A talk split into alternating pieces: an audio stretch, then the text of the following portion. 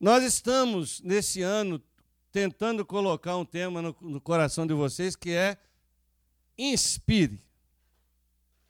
Terminamos uma série de mensagens janeiro e fevereiro, onde nós falamos inspire através do seu serviço ou do seu ministério. Se você não está envolvido ou envolvida em nenhum ministério aqui da igreja, eu já disse, me procure que eu te indico na hora onde você tem que estar.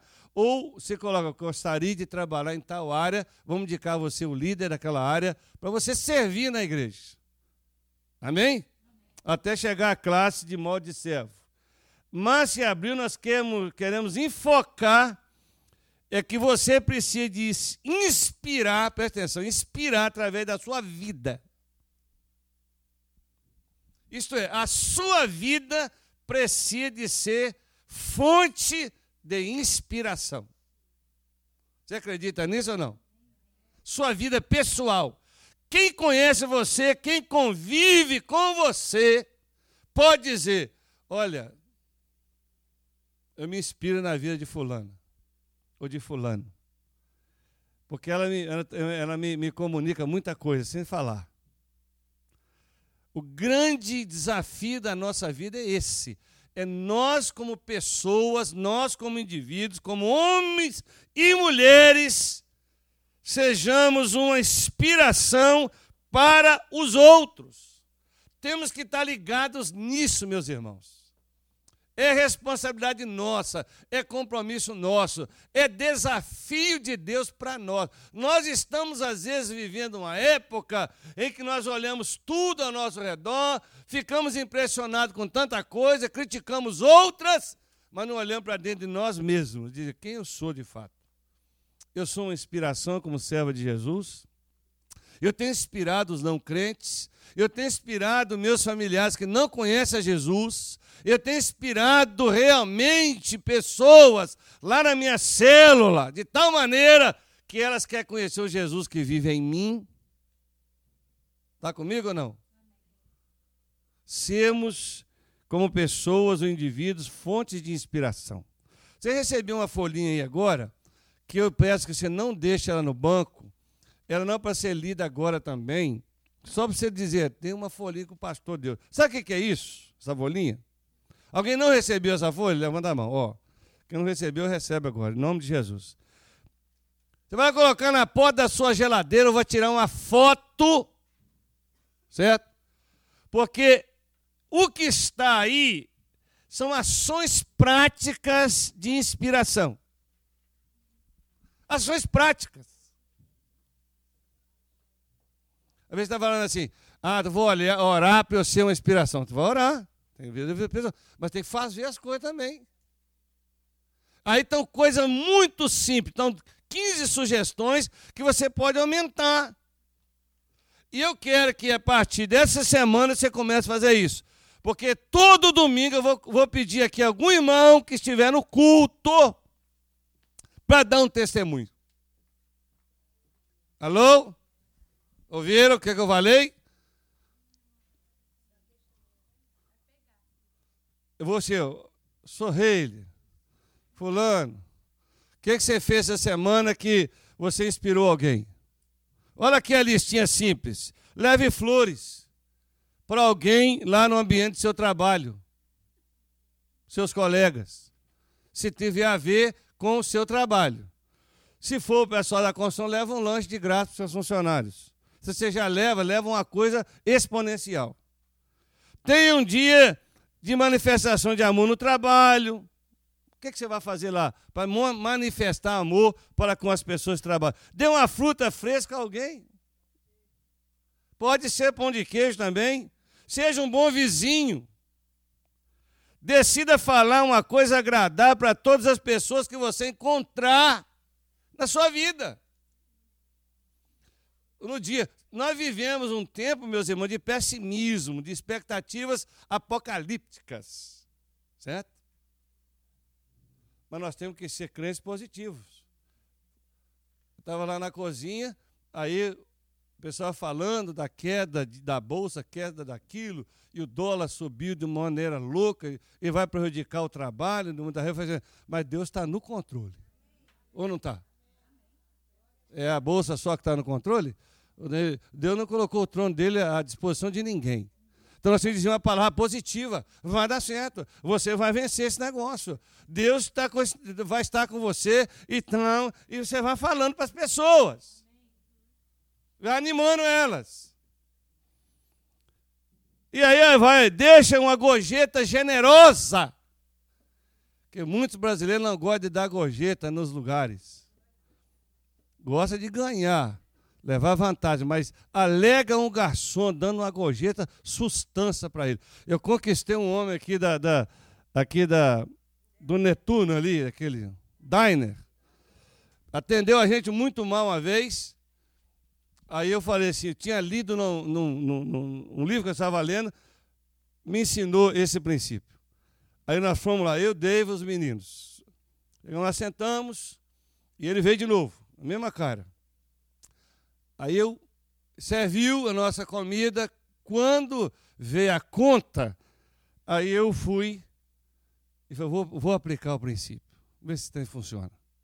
Vamos dizer assim, a conta foi 50, ok? Dólares. Eu decidi dar 40 de tip. Sim, um negócio assim. Não fiz todas as vezes, não. Eu estou dizendo que eu vou fazer um teste. Vocês têm, eu tenho que testar. Dei. Olha, o camarada mudou logo ali. Quando nós saímos para ir embora, ele deu, quase que levou ele lá no carro e abriu a porta. Então, aí nós voltamos outras vezes. A gente chegava, chegava lá na porta, que hoje não chega mais, que os meninos foram embora. Chegamos lá na, chegar na porta, o cara já chamava a gente já começa a começar a conversar, até tentando falar português. Conversar sobre o do, do interesse do Brasil, que é esporte, o Pelé, não sei quem, e, e outros jogadores. O cara ficou nice. Joia. Uma pedra preciosa. Uma coisa simples, ou não? Às vezes o cara te serve mal, às vezes, a comida fria, e você trata ele mal como crente eu estou pagando, porque aí começa a falar um monte de intropério, ele vai lá dentro, cospe na comida e te devolve, você está quentinha cuspida.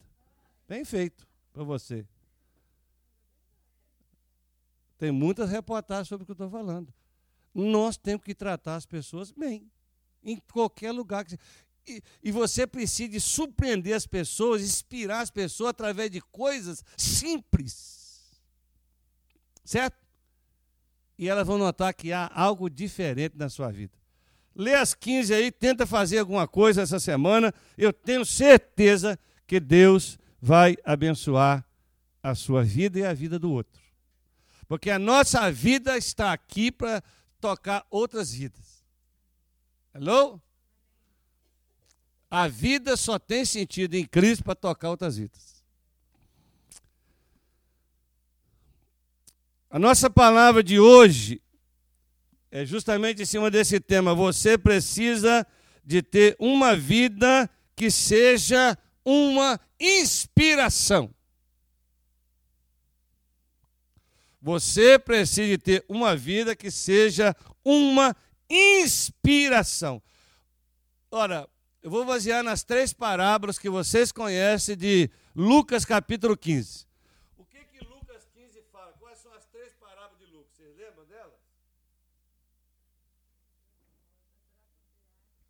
Perdida, da ovelha perdida e a do filho pródigo. Vocês conhecem muito bem essas três parábolas. E nas três parábolas, nós encontramos uma expressão muito legal que está em Lucas 15, 10, que diz assim: E eu lhes digo, Jesus falando, digo, da mesma forma, a alegria na presença dos anjos de Deus por um pecador. Hã? A alegria no coração de Deus quando um pecador se arrepende. A alegria quando uma vida é tocada através da sua vida para conhecer Jesus. A alegria entre os anjos de Deus. Gente, nós temos que fazer uma campanha aqui para deixar o céu alegre sempre com a nossa vida, tocando em outras vidas, ganhando outras pessoas. Ah, pastor, mas Deus não se alega de outro jeito. Se alega, mas aqui diz o texto que ele se alega com a salvação dos perdidos. Então, o grande desafio nosso, o grande desafio meu e seu, é tocar vidas. E sermos inspiração para que elas conheçam a Jesus. Porque Deus não tem outro jeito, não tem outro método, não tem outro recurso, a não ser tocar a pessoa através de nós. Pessoas são muito importantes para Deus. Você crê nisso ou não? Eu estou dizendo pessoas, todo ser humano é importante para Deus. Todo ser humano. Agora, será que todos os seres humanos são importantes para você? A grande questão é esta. Você é seletivo? Escolhe para quem você vai ser inspiração? Discrimina as pessoas, rejeita no coração. Jesus não foi assim. Todos nós somos importantes para Deus. Por que, que todos nós somos importantes? Porque somos criação de Deus, realizada em Cristo Jesus para fazer boas obras, as quais Deus preparou antes para nós as praticarmos. Isto é, Deus criou cada um de nós e nos salvou em Cristo com um propósito. Nós não estamos aqui por acaso, nós temos uma missão a cumprir aqui. Quero frisar isso muito claro. Você nunca olhou, presta atenção, nos olhos de um ser humano que não fosse precioso para Deus.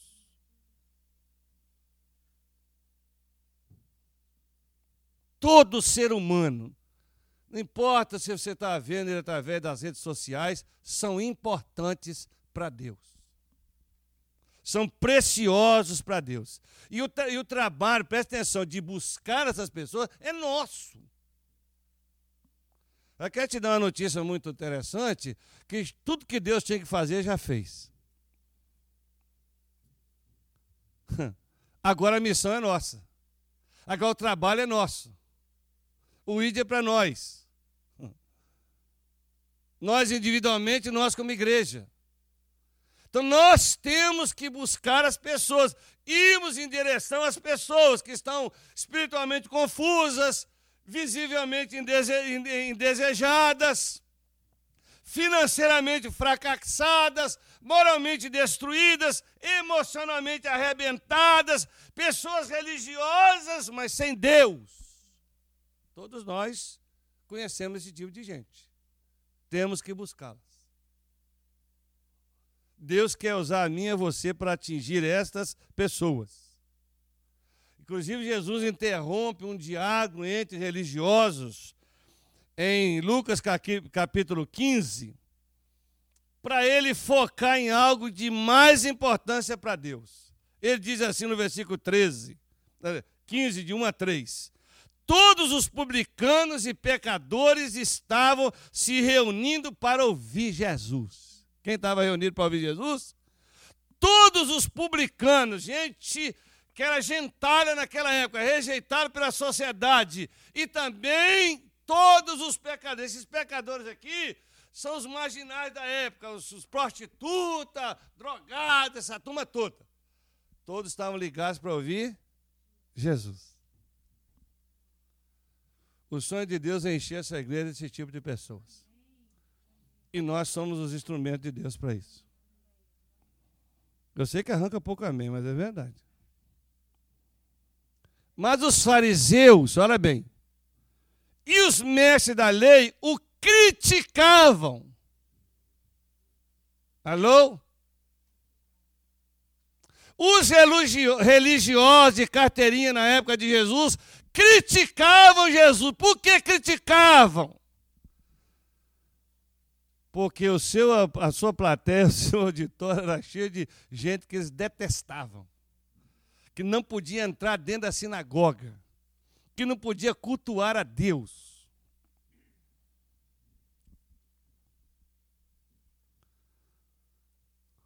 Nós estamos cheios de gente bonitinha nas igrejas, nessa, em todas as outras Mas Jesus teve um foco nos feinhos.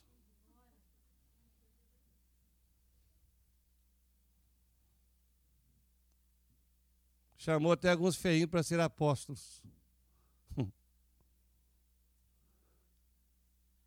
Isso é muito interessante nós observarmos.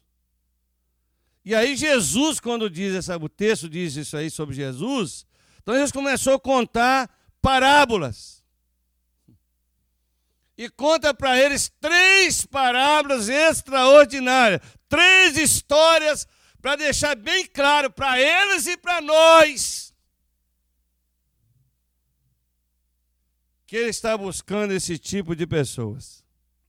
Primeira parábola é aquela que diz: Qual de vocês que possuindo cem ovelhas, perdendo uma, não deixa as 99 no campo e vai atrás, vai atrás da ovelha perdida. Vai atrás. Até encontrá-la. E quando a encontra, coloca alegremente nos seus ombros, vai para casa e ao chegar reúne os seus amigos, vizinha e vai dizer para eles: Alegre-se comigo, pois encontrei a minha ovelha perdida. Eu lhes digo que da mesma forma haverá mais alegria no céu por um pecador que se arrepende do que por 99 justos que não precisam de arrepender-se. E qual é a mulher que possuindo dez dracmas e perdendo uma delas, não acende uma candeia e varre a casa e procura atentamente até encontrá-la? Ela varre a casa e procura atentamente até encontrá-la. Perseverança. E quando a encontra, reúne amigos, vizinhos e diz: Alegrem-se comigo, pois encontrei a minha moeda perdida. Eu lhes digo: da mesma forma, a alegria na presença dos anjos de Deus por um pecador que se arrepende. A palavra-chave para mim que Jesus está dizendo aqui é uma vida que inspira. Pegou isso? Uma vida que inspira. Todos os dias nós encontramos um filho perdido por aí, uma ovelha perdida. Ou não? Aqui a história tem mais ovelhas desigrejadas do que nas igrejas. Só é a história. E nós precisamos de fazer alguma coisa. Precisamos de ir até elas. Precisamos de resgatá-las. E só nós só vamos fazer isso nós entendemos que a nossa vida tem que ser uma inspiração para elas. Jesus não para por aqui. Ele continua e conta uma terceira parábola. A terceira parábola é a famosa parábola dos dois irmãos, do filho pródigo, chamada filho pródigo. Que é que gastou seus bens de maneira dissoluta, que todos nós conhecemos. Nessas três parábolas, queridos, nessas três histórias, tem três coisas que são comuns. Primeira, algo de grande valor se perdeu. Alô? Perdeu-se a ovelha, a dracma e perdeu-se um filho. Algo de grande, de grande, de grande valor. Essas três histórias refletem com muita clareza o grande amor que Deus tem para com os perdidos para com os pecadores. Porque ele amou o mundo, amou todas as pessoas. E todas as pessoas têm um grande valor para Deus. Outra coisa interessante nessas parábolas, nas três, é o que se perdeu precisa ser procurado. Perdeu-se a ovelha, tem que ser procurado pelo pastor. Perdeu-se a dracma, tem que ser procurado. O filho fez o quê? É porque diz que filho volta para casa.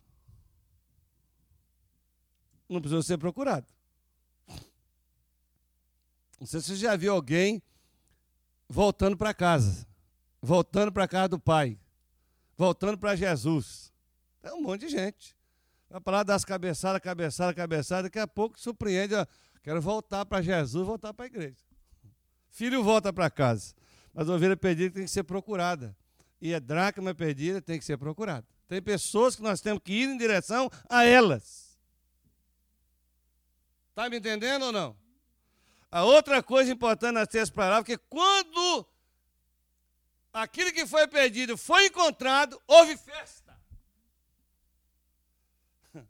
A maior festa no reino de Deus é salvação de vidas. A maior festa numa igreja é o batistério estar tá sempre molhado. E a gente sonhar, não perder a perspectiva que precisamos de ganhar as pessoas, ensinar elas sobre Jesus, batizar essas pessoas para serem membros da igreja e enviá-las depois para ganhar outros. Esse é o trabalho nosso. O mais que nós fazemos aí não é tão mais importante do que isso. Isso estão nessas três parábolas ainda que você esteja fora dos trilhos, se tem alguém aqui, fora dos caminhos do Senhor, quem sabe alguém que está aqui, já anda com Jesus, mas a sua vida ainda não é uma inspiração, você ainda não tem inspirado ninguém, você continua sendo precioso e preciosa para Deus. Deus não desiste de você. Não desiste.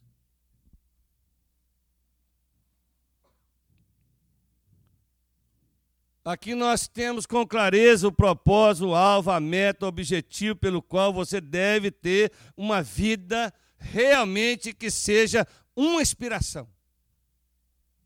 Aqui está tudo: propósito, alvo, meta, objetivo. Isto é, você precisa ir em direção às pessoas e celebrar essas pessoas quando elas realmente vierem para Jesus. Note bem que todos fizeram uma festa: o pastor, a mulher, talvez uma viúva, é, o pai fez uma festa para o pródigo. Isso era o mais importante para eles: celebrar aquilo que tinha sido perdido. E note bem, friso mais uma vez: os religiosos estavam preocupados com a lei. Ficar de fora não fizeram festa. O irmão do filho pródigo não fez festa nenhuma. Ficou emburrado, infeliz ainda. Que representa os religiosos. Deu para entender? Está bem aí na sua cabeça? Preste atenção então para nós aplicarmos isso na nossa vida de maneira bem prática. Pensando na parábola agora do filho pródigo, daquele que se perdeu e voltou. A vida, presta atenção, a nossa vida e a nossa fé presta atenção, é uma inspiração e ela pode florescer e ela pode frutificar. A nossa vida de fé é uma inspiração e ela pode florescer e ela pode frutificar. Presta atenção, não há uma vida frutífera, não há uma vida frutífera que floresce sem ser uma vida que inspira. A condição de florescer, frutificar, é ter uma vida que inspira. Alô? A sombra de Pedro curava. O lenço de, de, de Paulo não curava, não? Está na Bíblia? Até a sombra inspirava. Tinha poder, tinha unção, tinha tudo. Tem vidas que nós conhecemos hoje que não tinha nem pregar para a gente, para ficar em pé aqui e fazer o apelo para as pessoas consagrar a vida e aceitar Jesus. Elas inspiram. A nossa vida tem que ser isso. Se ela for uma fonte de inspiração, ela vai frutificar, queridos. E vai frutificar onde? Quer que você entenda? Em um ambiente de amor e liberdade. Onde há amor e liberdade é que há uma vida que inspira e que frutifica. Olha o que Jesus disse sobre os dois filhos. O mais novo disse ao seu pai: Pai, quero a minha parte da herança, assim ele partiu, repartiu com ele, aliás, a propriedade entre eles. Ora, o amor ali era tão grande que gerou liberdade de escolha sem opressão, sem revolta e sem ódio. O filho até de herança o pai viu, o pai libera. O que vocês estão entendendo com o que eu estou falando? Amor, presta atenção. Numa vida que inspira e que vai frutificar, não vai oprimir ninguém, não vai obrigar ninguém. É a lei da liberdade. Que tão pregada por Jesus. Quer? Bem, não quer, se lasca. Uma versão moderna. É assim mesmo, lê Jesus. Faz favor de vir a mim, vem todo mundo. Ah, eu estou correndo. Você já viu aqueles apelos? Não sei se você é daquela época. Jesus, coitadinho, está à porta do seu coração e bate. Lá fora está muito frio, está chovendo. Abre a porta para ele entrar. Porque Jesus é um mendigo, coitado. Tem nada disso no Evangelho. São seres livres. Essa igreja, eu, você, que se quisermos inspirar a pessoa, não vou obrigar ninguém a nada. Nós vamos inspirar pela nossa vida, pela pregação de Jesus, os princípios de Jesus, sem capa religiosa. E aí o Espírito Santo vai convencer as pessoas. Ou não é assim? Aqui eu podia só ficar aqui. Tem muita gente que atrapalha a conversão dos outros. Tem crente muito enjoado, crente que fala de muita coisa menos de Jesus e a sua vida não fala nada.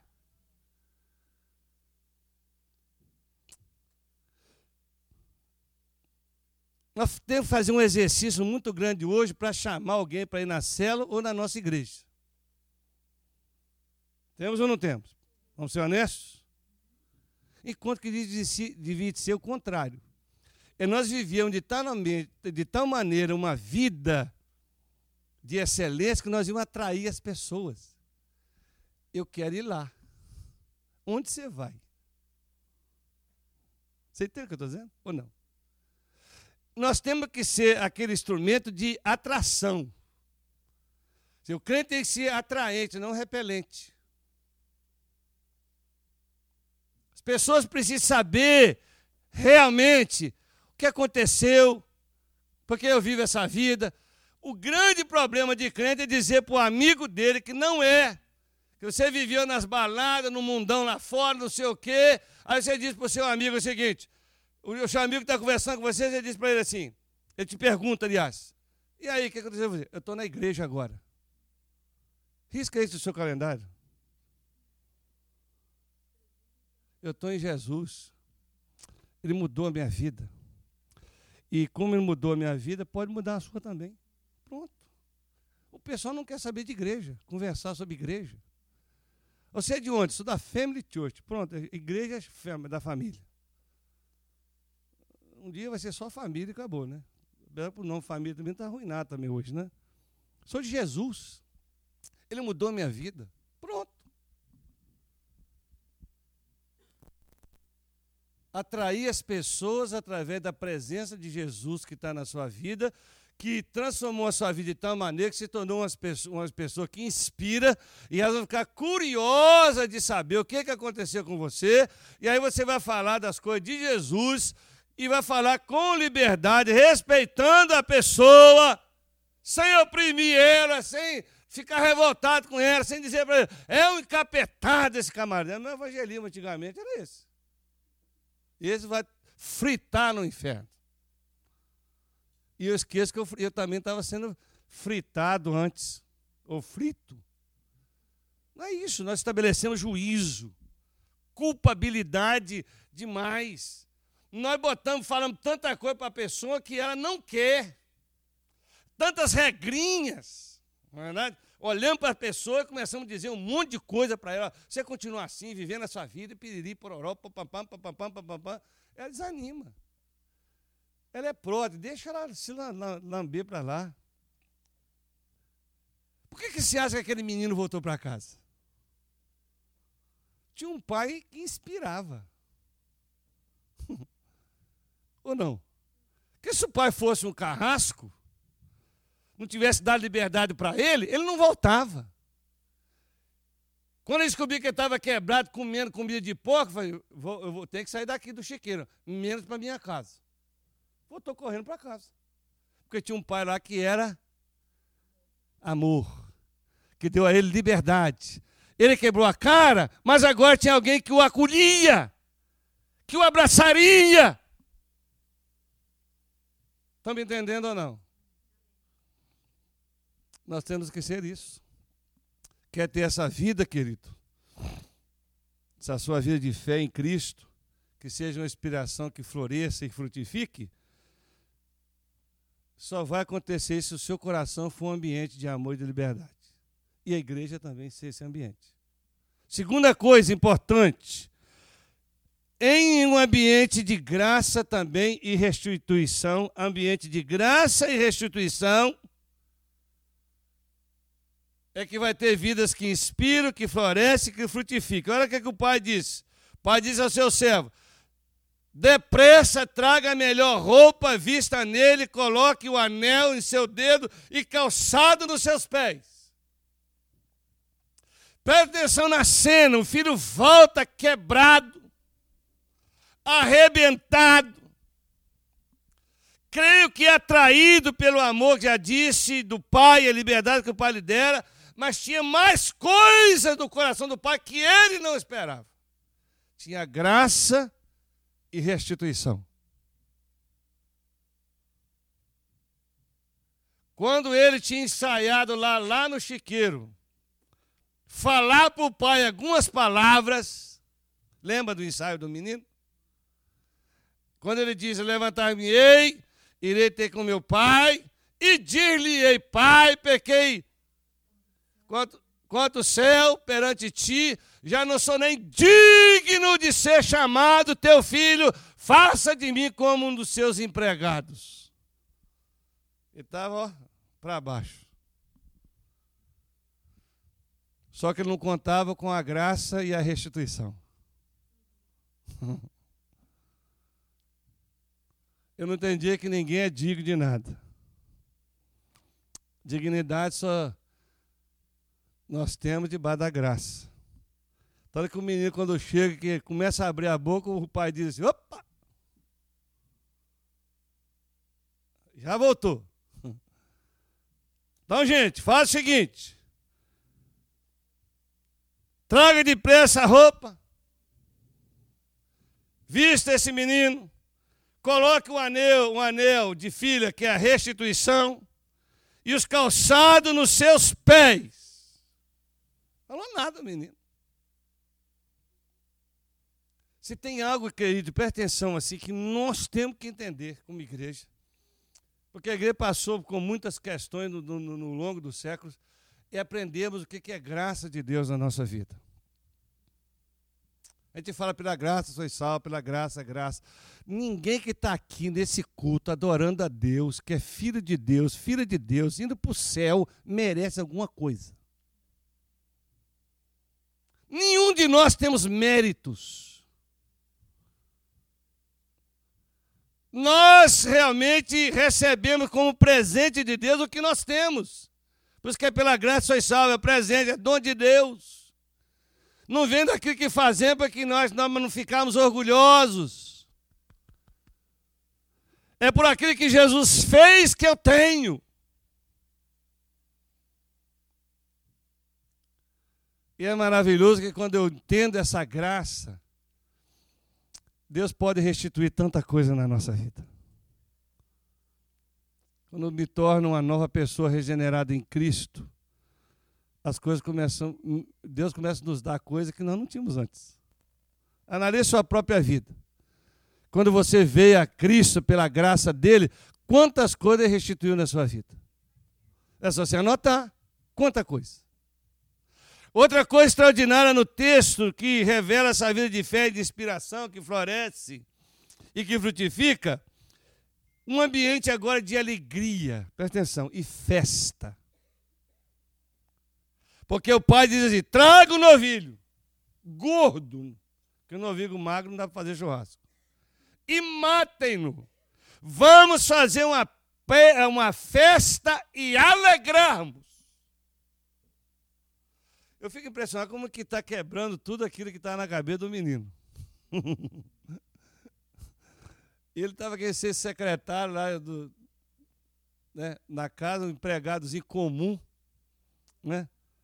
Só que agora ele recebe uma festa com um novilho cevado, que quem sabe o pai deixou aquele novilho engordando na iminência da volta do filho.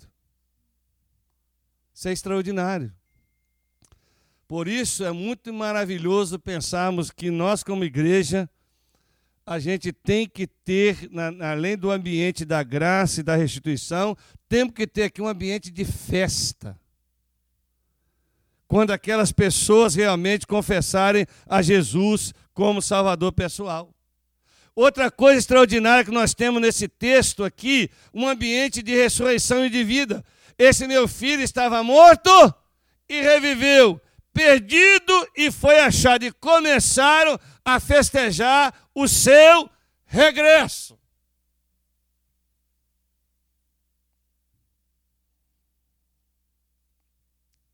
Onde existe muita lei, não há espaço para graça. Não há espaço para vida. No ambiente de arrependimento, quebrantamento, retorno, restauração, recuperação, cura, ressurreição, vida, regresso, abundância, hoje no presente, isso está debaixo da graça de Deus, da misericórdia de Deus, num ambiente positivo e altruísta, altruísta que acolhe as pessoas. Nossa igreja nunca, nunca, presta atenção, ela nunca, vamos profetizar isso, será um cemitério de vidas que inspiram. Não há espaço para aqueles que não querem inspirar, mas quem inspira tem que ter espaço. Quem atrai pessoa tem, tem espaço. Gente que tem um coração regado dessas coisas que eu estou dizendo aqui: amor, liberdade, graça e restituição, alegria e festa, ressurreição e vida. Bem-vindo aqui na PIB ou na Family Church. Porque é esse ambiente que vai, crescer, vai dar frutificação na vida das pessoas que não têm a Cristo. Estou terminando, queridos.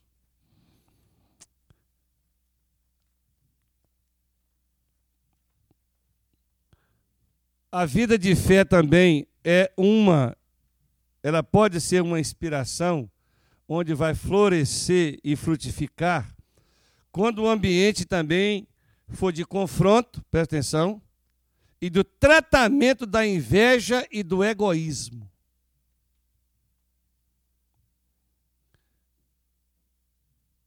Alguém aqui que tem inveja, tem egoísmo? Olha o que, que diz a palavra de Deus na história do filho pródigo. O mais velho estava onde? No campo. Representa os religiosos. Quando se aproximou da casa, ouviu a música e a dança. A música e a dança. Então chamou um dos servos e perguntou-lhe o que estava acontecendo. Ele lhe respondeu: Seu irmão voltou e seu pai matou um novilho gordo porque o recebeu de volta são e salvo. O filho mais velho encheu de quê? De alegria, né? Ah, de ira, de inveja, e não quis entrar. Então seu pai saiu e insistiu com ele. Insistir com gente que não tem graça e misericórdia é perca de tempo. Você só passa raiva. Mas ele respondeu ao seu pai.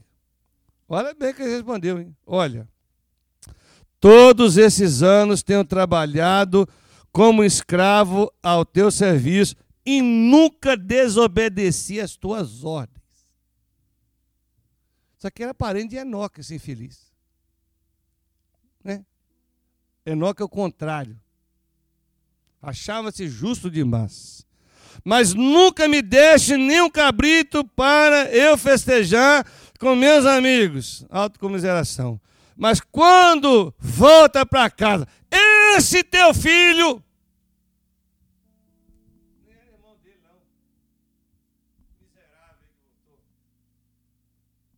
Esbanjou os teus bens com as prostitutas, matas o novilho gordo para ele.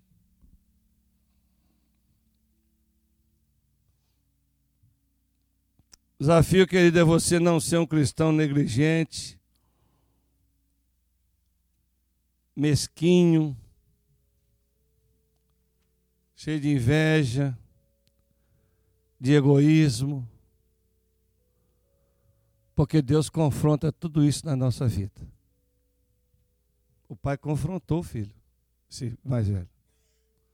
Não aceitou nada que ele está falando.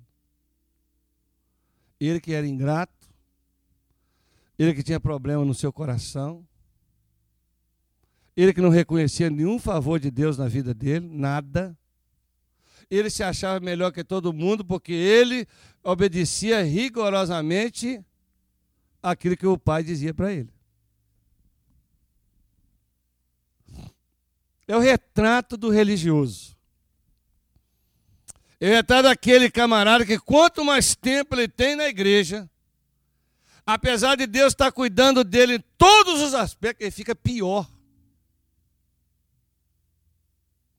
Quando eu converti, havia um, um cântico que dizia sempre melhorando no Senhor. Não sei se é da sua época.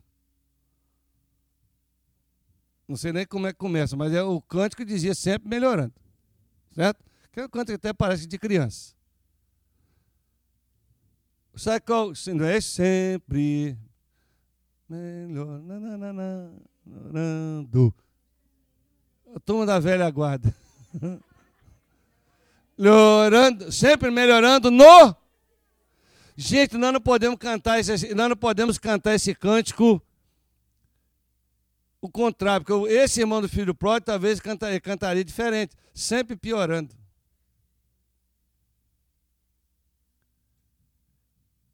É um algo absurdo você dizer, eu tenho tantos anos de crente, e quando olha para o seu discurso, olha para a sua vida, vai ver que você piorou. Não amadureceu. Tem idade de adulto, mas tem emoção e fé de criança. Até hoje chora, resmunga, é egoísta, fala mal dos outros, critica todo mundo, mas não, não pratica autocrítica, porque talvez se olhar no espelho está falando de você mesmo. parente do irmão do filho pródigo. Que em tudo ele estava errado. Porque além de tudo era um ingrato também. A prova de que você é uma pessoa que inspira, uma pessoa madura, quando você celebra a vitória da vida dos outros. O que, que eu falei? Não, está fraco. Você está sem almoço, eu sei. Mas um som do Espírito, fala. Ah, esse é, isso aí é prova de adulto, de maturidade. É quando você celebra a vitória na vida dos outros. Se você fica triste, você critica, condena, fica com inveja. O cara mais diz: Eu nunca comi um cabrito assado. Será que não, aquele feliz? Os cabritos é tudo dele. O pai diz: Tudo que eu tenho é teu, meu filho. Comeu porque não quis problema é seu, não é meu. Os cabritos estão tudo aí. Agora é justo, diz o pai, a gente celebrar. Porque esse teu irmão estava morto e reviveu, estava perdido e foi achado. Vamos para a festa, larga esse maluco por aí. O pai falou assim.